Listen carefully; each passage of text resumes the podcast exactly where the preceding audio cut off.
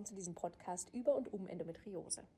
Ich bin Nadine Rohloff, ich bin Ärztin und erzähle hier Erfahrungen aus dem Endometriosezentrum, Neuigkeiten über die Endometriose, neue Forschungsergebnisse und auch, was alle über die Endometriose wissen sollten.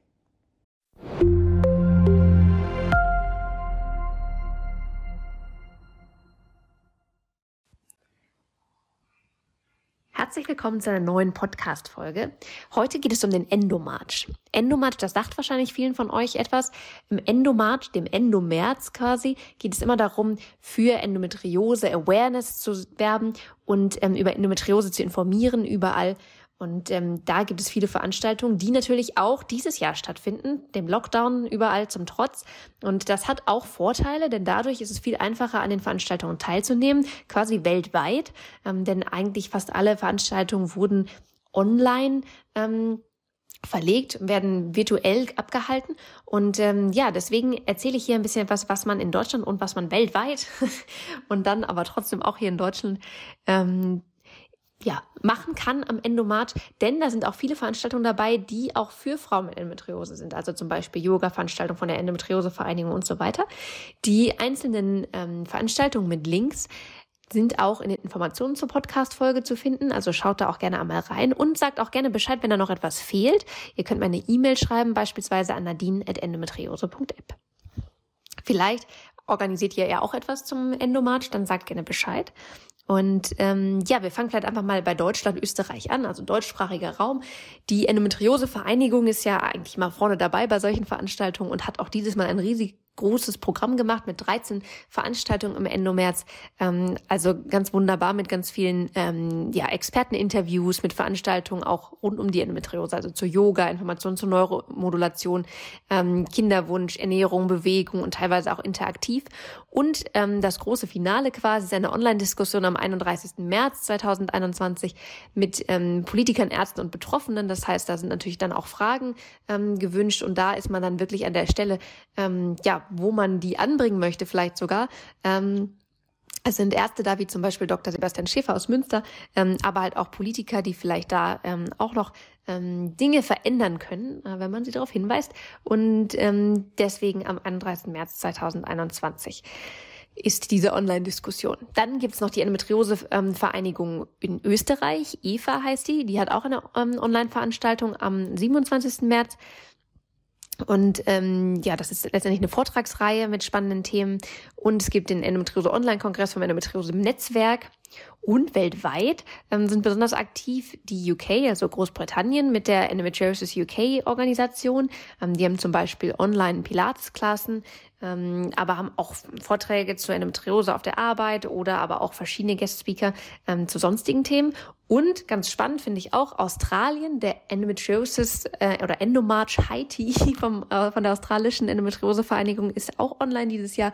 Und ähm, ja, die Australier sind ja, was ähm, Endometriose-Behandlung und auch ähm, Behandlung, ja, sowohl von den Operationen her, aber auch was das Ganze drumherum angeht, also von Beratungen ähm, und ja, Selbstmanagementmaßnahmen äh, sehr weit vorne, auch in der Forschung. Deswegen auf jeden Fall ein spannendes ähm, Event, denke ich. Und ähm, ja, ansonsten Informationen findet man auf endomarch.org. Das ist letztendlich eine US-amerikanische Seite, denn daher kommt der Endomarch ursprünglich. Ähm, und was auch in diesem März stattfindet, ganz spannend, ähm, nicht unbedingt wegen des Endomarches, sondern ähm, ja verlegt aus 2020, ähm, der Weltendometriose-Kongress der World Endometriosis Society. Und ähm, da kommen Forscher aus der ganzen Welt zusammen, ähm, die da ihre Ergebnisse präsentieren. Das findet normalerweise alle drei Jahre statt und ist natürlich ähm, ja sehr spannend zu gucken, was da am Horizont der Endometriose-Forschung passiert. Ähm, das ist ein sehr gemischter Kongress, das heißt, es gibt viel experimentelle Forschung, das heißt letztendlich die neuen Horizonte in Diagnose und Therapie äh, und auch letztendlich Grundlagenforschung zu woher kommt die Endometriose, ähm, die ähm, ja, im Labor stattfindet und von der man wahrscheinlich in der Praxis und in der täglichen Behandlung eigentlich gar nicht so viel mitbekommt, weil häufig das natürlich vom Labor bis in die Praxis eine ganze Weile dauert und sehr viel ähm, ja, Grundlagenarbeit, ähm, bevor man das überhaupt mitbekommt, bedeutet.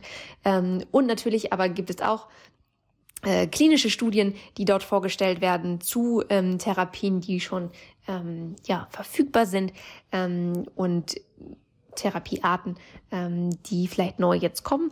Und ähm, ja, das, das findet gerade statt und finde ich unbedingt erwähnenswert, weil wie gesagt, das sind quasi ähm, ja andere Art der Endokämpfer, die ähm, sich darum kümmern, dass es da vorwärts geht. Und äh, wir sagen ja immer, dass viel zu wenig geforscht wird und das stimmt auch auf jeden Fall.